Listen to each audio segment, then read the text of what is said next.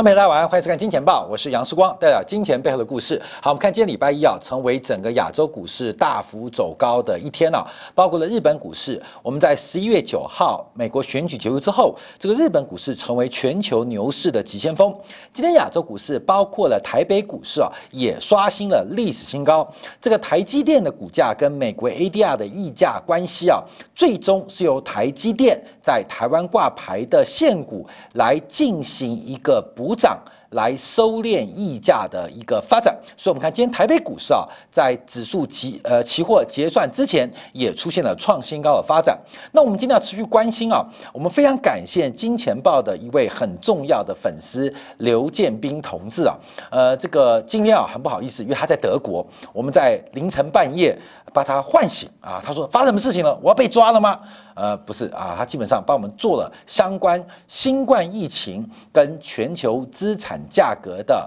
关系系数啊。呃，全球股市出现创新高，包括美国股市跟科技股再处再度出现风流的表现。唯一能解释的原因，从数学的逻辑，只能跟新冠疫情的确诊病例。高度有关，所以我们看到，呃，这个美国的新冠疫情在这个周末突破了单日确诊十八万人，才刚刚突破单日确诊十万，现在单日确诊就突破十八万，所以目前美国的新冠疫情出现了一个非常严重失控的局面，这是目前做观察的。好，稍后我们会特别聊到这个 RCEP 在礼拜天正式签署全球最大的自由贸易区的。成型会对于三方角度，《三国演义》东亚的供应链、西欧的供应链、北欧的北美的供应链、北美、西欧跟东亚这三大供应链的竞争出现了截然不同的新的局面，会有什么样变化？我们在后半段来做一个观察跟留意。好，我们先看到美国新增确诊的人数不断的飙高，那这边我们讲 SP 五百 surprise 哈五百，就是我们在之前呢有做过一个假设。美国股市跟美国新增新冠肺炎的确诊病例高度相关，我们不知道该笑还是要该哭啊？就是随着新增确诊人数越多，美国股市的牛市就越强跟越大。好，话不多说，我们马上把我们这个。刘建斌同志啊，远在德国，在今天啊，呃，我们录影是傍晚，他刚刚啊，今天晚上不用睡了哈，基本上帮我们做出了这个相关系数的一个比较。因为之前啊，时光有提到美国新冠的感染人数跟美国股市的资产价格高度正相关。那刘建斌啊，建斌兄他就很有心的把这个相关的这个关系图啊来进行验证啊，时光是乱者。还是在数学逻辑是一个非常确认的，在经过几次的修正之后啊，做出一个非常明确的一个方式，呃，不仅让时光得到一个数学上的体认，也分享给所有观众朋友来做观察。那这边啊有第一个质变数，那因变数是美国股市的价格，我们分别会从道琼指数，包括呢纳斯达克指数来做观察，新增。这个新冠肺炎的确诊人数跟死亡人数跟美国股市之间的关系，那这个关系我们可以做理由上的解释，就是感性跟抽象上的解读。随着新冠确诊人数的升高，这个货币政策或财政政策的刺激方案就已经在路上。我们看到到十月份为止，美联储的资产规模、资产负债表规模再度开始加速的扩大。包括了欧洲央行的资产负债表规模，也在休息了三个月之后，开始在十一月份开始出现二次扩大的变化，也就是财政刺激方案还在国会吵架，货币刺激已经在路上，所以我们看到在呃新冠疫情导致了供需双方甚至社会交往隔离甚至休克过程当中，政府的刺激又来了。资产价格反映的是一种情绪，反映的是一种流动性，所以我们可以从这个方面来解释这个数学关系的一个结果。好，横轴是自变数，就是新冠感染人数在美国，呃，这个病例跟发展；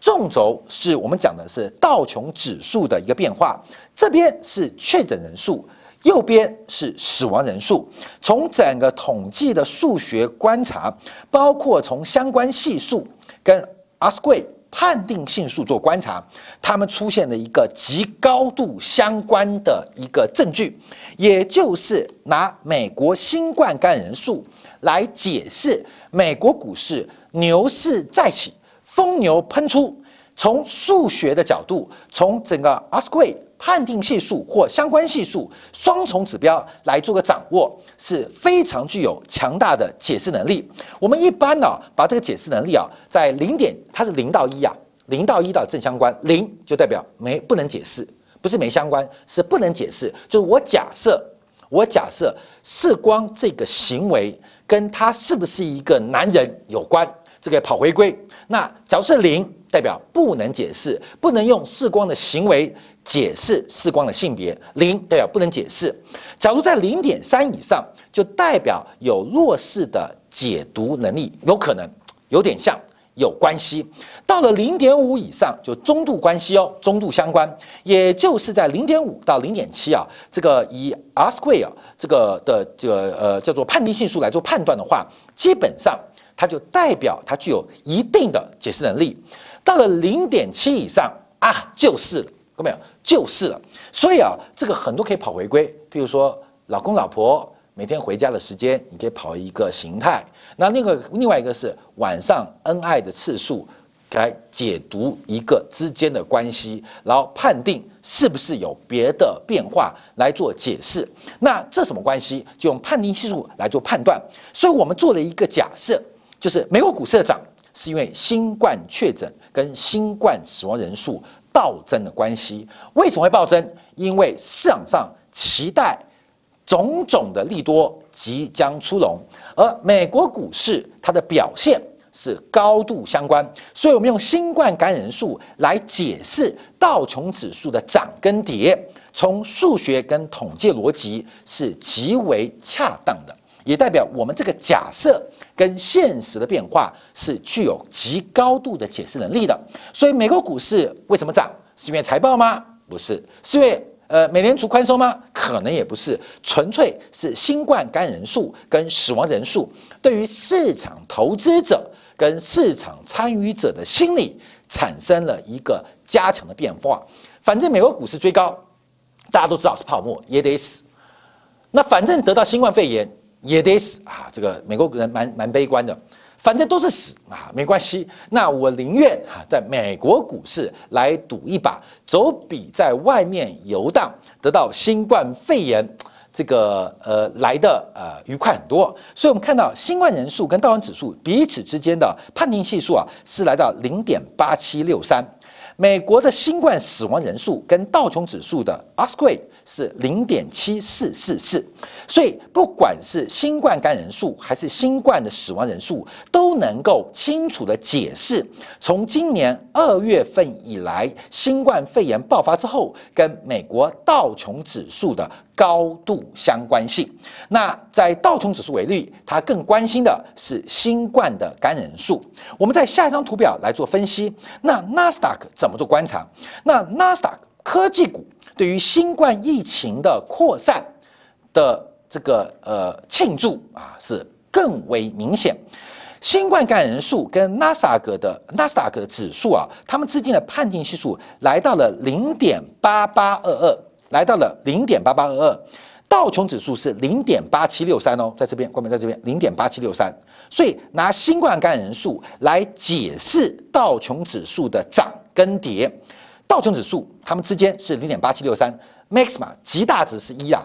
啊一就不可能，几乎没有东西是一啦。这边因果关系啊，绝对的因果关系，呃，这个因果关系到一，那一就代表极度高度相关，那就极度，其实零点七以上就是极高度相关的了。呃，更高的值就其实已经没有什么太大意义，因为它是个偏差值，就是高度相关，极高度相关。道琼是零点八七六三，我们看一下这个呃费费呃纳斯达克，纳斯达克是更高，零点八八二二。那纳斯达克更关心的是死亡人数，得到新冠对于投资科技股的投资来讲，死不死掉更重要。对于纳斯达克来讲啊，新冠的死亡人数跟它指数的涨跌更是高有高达百分之零点九二六七，也就是假如因为新冠确诊而不幸身亡，对于纳斯达克指数是一个重大的多头刺激的因子啊，这是解释能力啊。从自变数跟因变数的关系来做解释，它是极高度相关。所以死亡的人数越多，对于科技股价格的刺激就会越大，并不是投资人都没有良心，而是在众多情绪的反应。判断之后，会让集体的投资人对于新冠的感染数跟死亡人数做出反身性的一个判断，就是财政政策上路了，那货币政策已经在路上了，一个是上路，一个在路上，所以两个的刺激对于美国股市的发展都非常重要。另外啊，我们这个刘建斌同志啊，还多加了一个，把新冠感染人数还有死亡人数跟美联储的。资产负债表的规模来进行相关系数，也就是回归的计算，就发现啊，美联储果然非常非常关心整个新冠疫情对于经济的干扰。那美联储唯一的做法，一个是价格利率，一个是个量化的做法，就是数量上对于美国资产的一个购买。所以，从新冠感染人数跟新冠死亡人数，我们看到新冠感染人数跟美联储总资产变化有零点八三的判定系数的极高度相关；新冠死亡人数跟美联储的总资产规模更是高达百分之零点九五的相关。也就是美联储不关心下任总统是谁，更关心的是新冠的死亡人数来决定美联储。今天对于资产购买的一个态度是积极的态度还是消极的态度？当然，我们可以横向做比较。从观众可以看到这一点，美联储的总资产，它当然就会跟道琼指数、跟纳斯达克指数一定有具有正相关的关系。所以，把这三个数字啊，我们用这个刘建斌同志啊，呃，非常感谢你啊，远在德国啊。你的凌晨是我们的白天，还很辛苦的把我们这个需要的这个图表贡献给这个视光，我视光非常感谢。那也分享给所有金钱豹的观众朋友，让他了解啊，就从数学方法，我们来试图做一些假设，再透过这个数学的方法来进行验证，出现了这样的表态。所以未来美国股市能不能继续走高？从过去的线性发展，应该要观察是美国的疫情。会不会持续的失控？那有人在哭没关系，你可以偷偷笑。假如对于做多投资人会有这相关的关系，好，这边会出现一个很大的荒谬的变化，什么意思？假如啊，美国新冠死亡人数。越来越多，新冠确诊人数越来越多。从近从上礼拜十八万，假如到下个月一百八十万，死亡人数从每天不到一万人到每天死掉十万人，那美国股市会不会继续走高？美联储或财政政策，不管在众议院还参议院，它的法案刺激应该都会通过，那股市会越来越高，会不断的走高。可走高的过程会发现人都死光了，最后只留下了。高不可养的股票价格跟资产价格，所以这个关系到底何时会做转变，也值得官僚特别做留意跟掌握。因为这个逻辑会变很奇怪哦，就是活的人越来越少，股票是固定的啊，股票发行的数量在一定期间是固定的，但真实经济的可消费的需求是越来越低。那决策当局，不管是国会，不管是白宫。还是美联储，他们是看着实体经济做决策，中间啊卡到一个股票发行量在一定期间是固定的数量，那不断的丢钱，实体不会因为钱而救得回来，可是钱会对于发行数量在一定期间固定的资产产生莫大的刺激，也就是美国股市的最高点，那会不会是美国人死光的时刻？美国股市的最高点就是美国人死绝的时刻。按照目前现行逻辑，这个转折何时会发生？也就是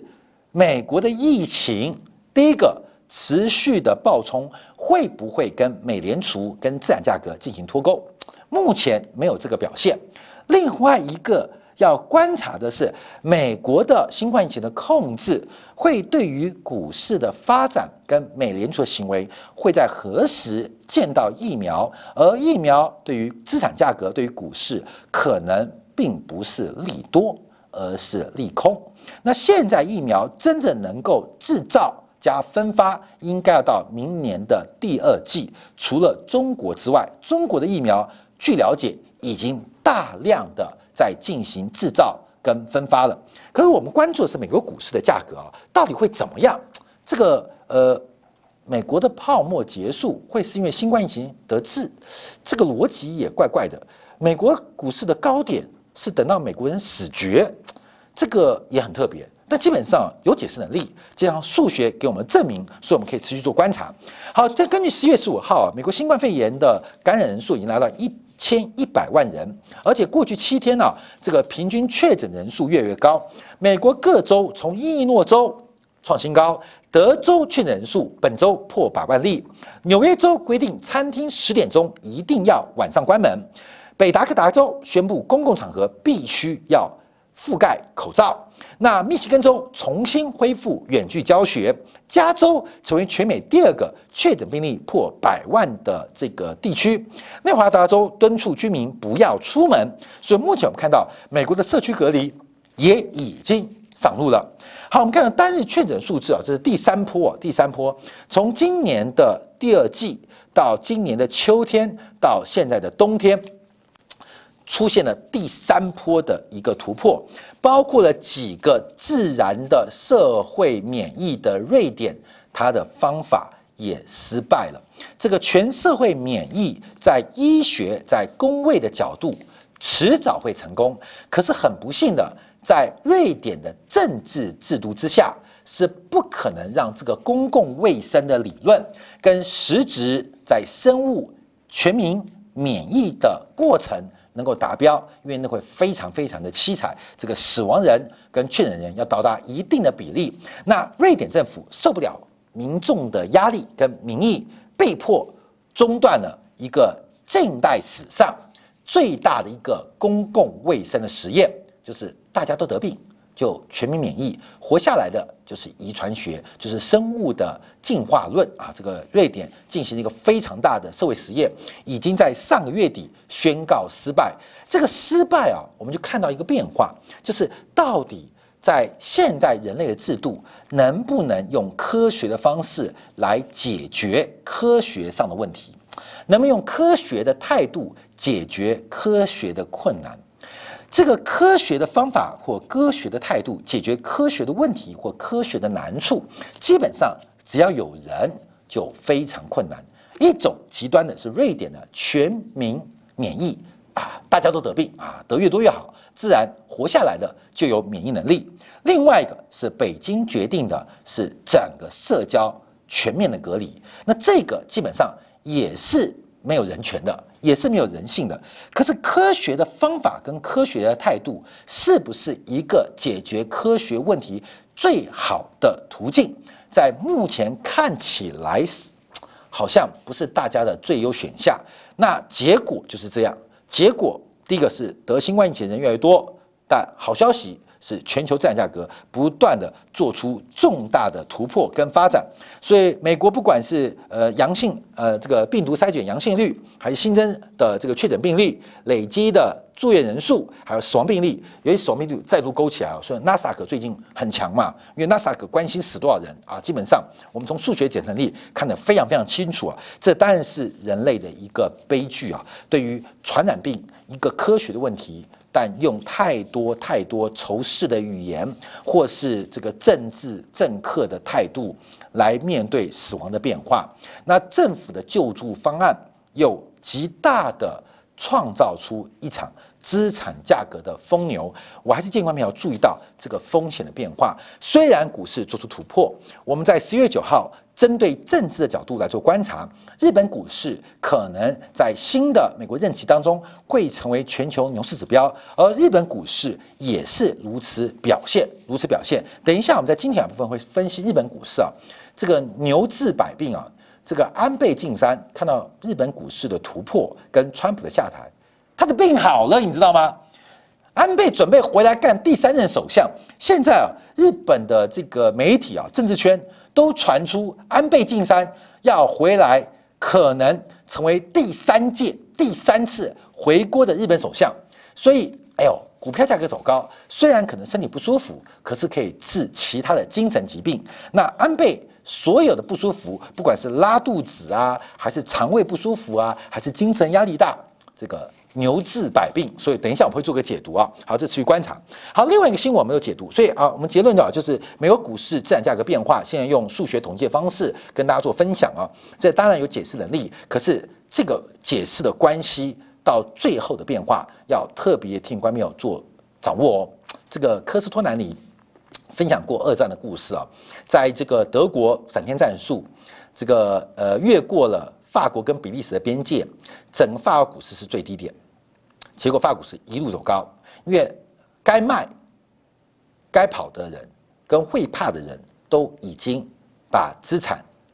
尽所有能力转移出去，留下来的人都对于德国跟法国的和平谈判具有莫大的盼望。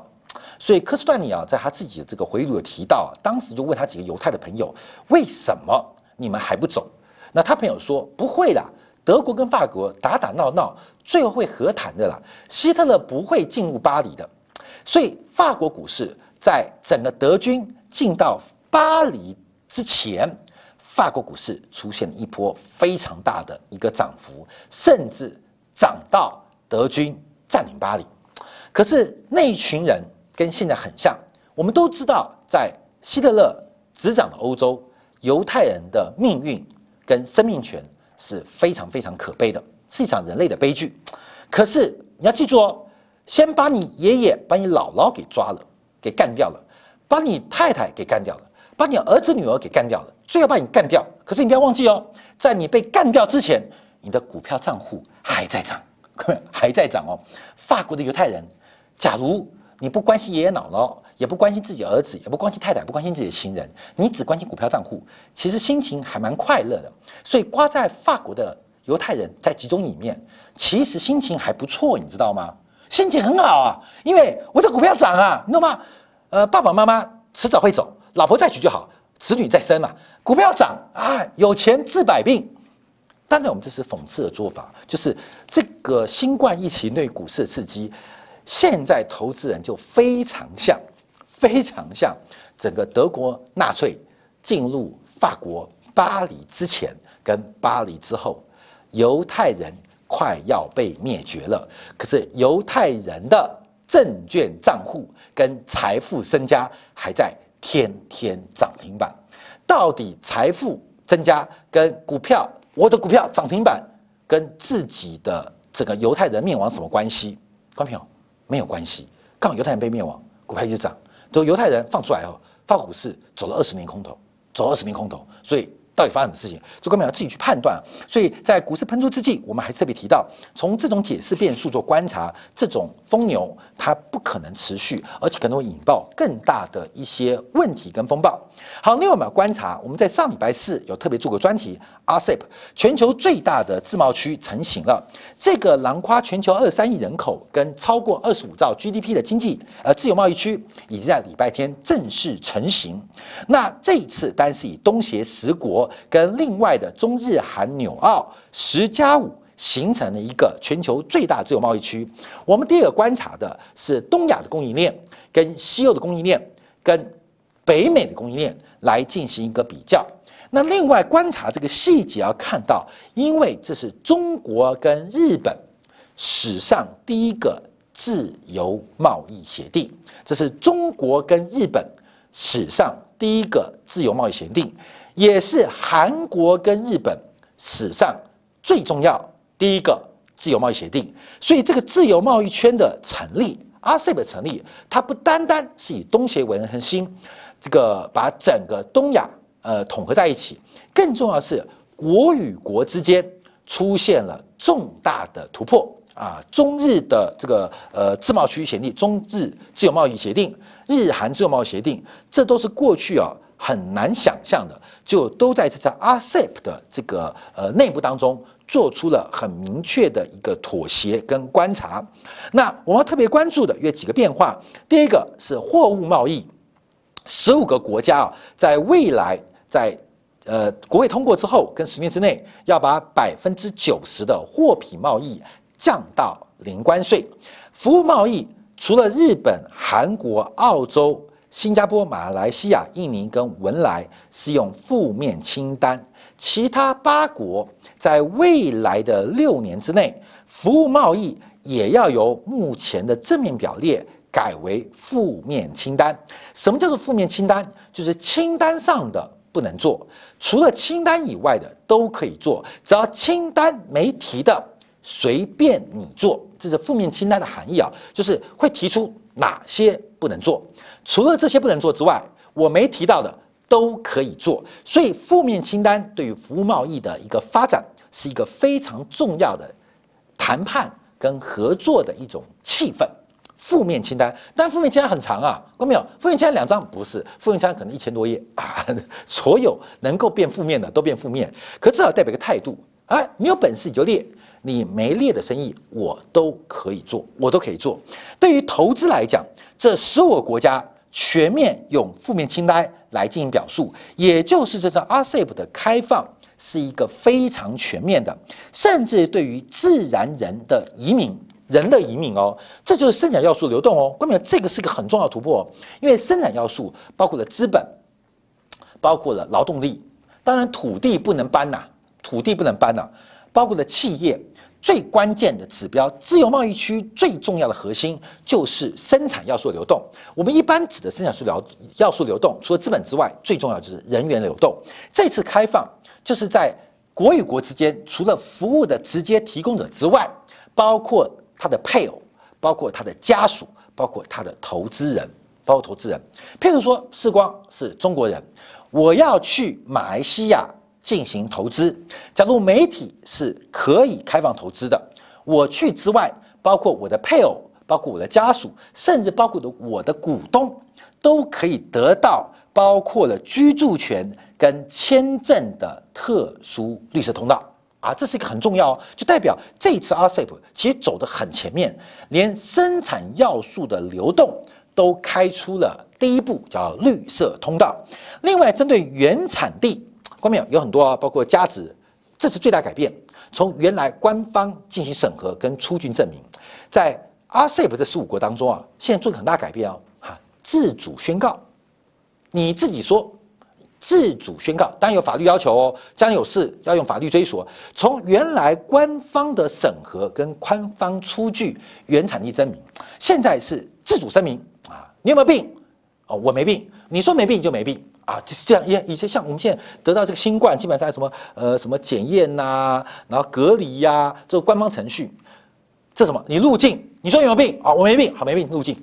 你自己自主声明。所以你要知道，这个原产地的一个认列也变得非常非常的宽松。好，我们从关税的角度做观察啊，这边有分成两个，一个叫做最终约束关税，一个是最惠国关税。好，后面我们看到一个是蓝色的，一个是。咖啡色的更换报告看咖啡色这一条，因为约束关税是按照 WTO 架构每个经济体所弹出的不同的关税减让表，它一般指的是最高，而不是实质税率。所以实质税率我们观察是简单平均的最后关税，因为包括啊这个东协内部，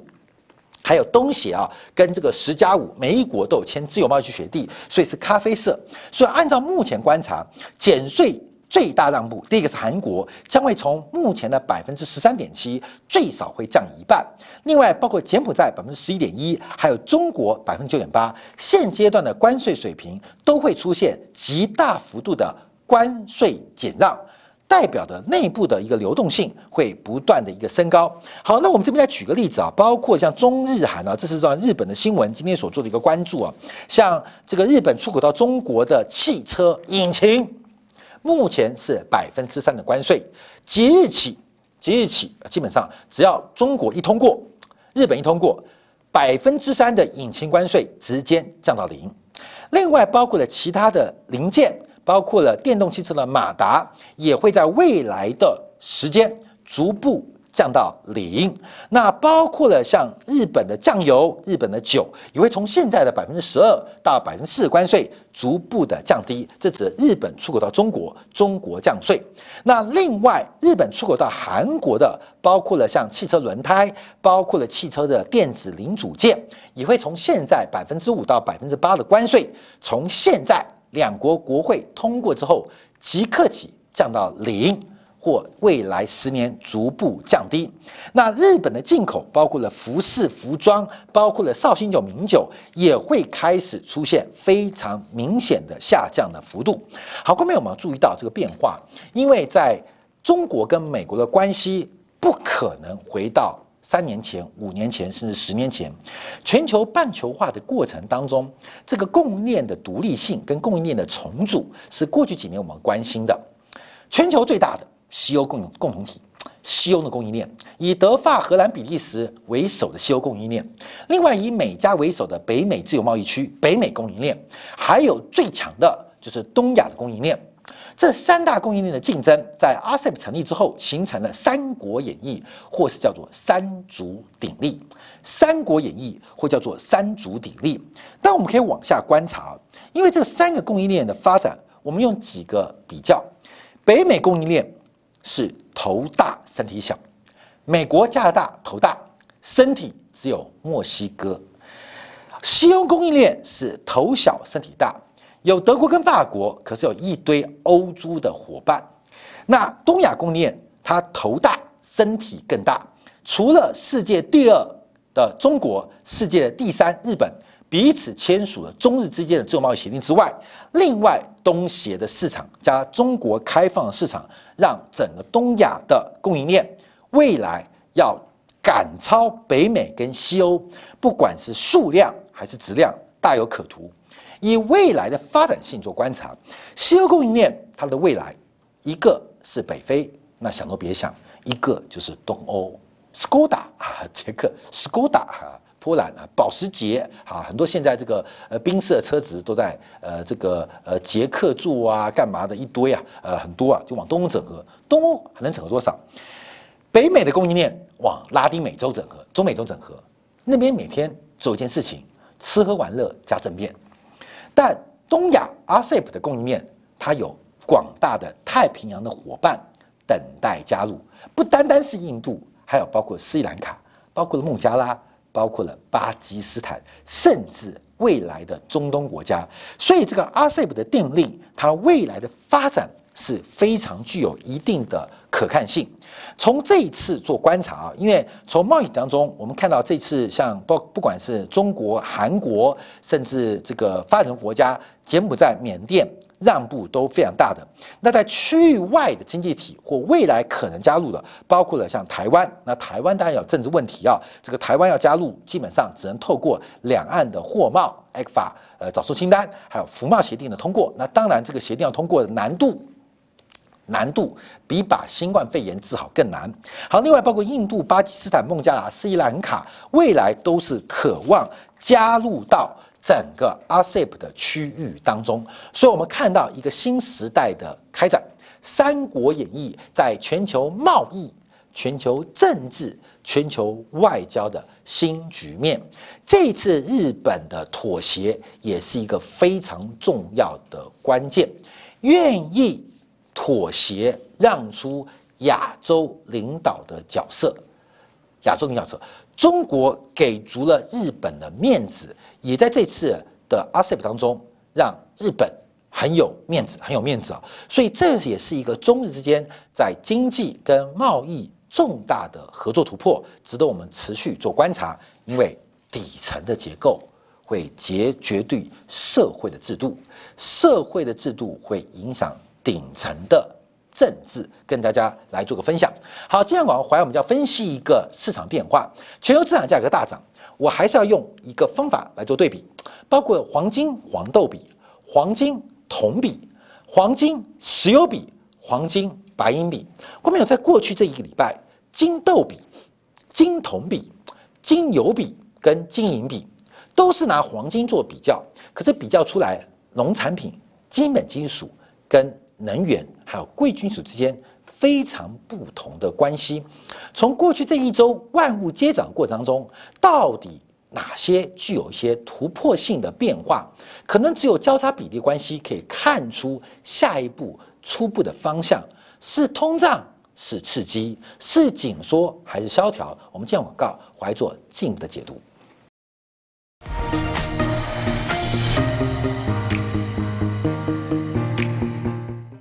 喜欢以上的影片，记得订阅、点赞、开铃铛，已经关注我哦。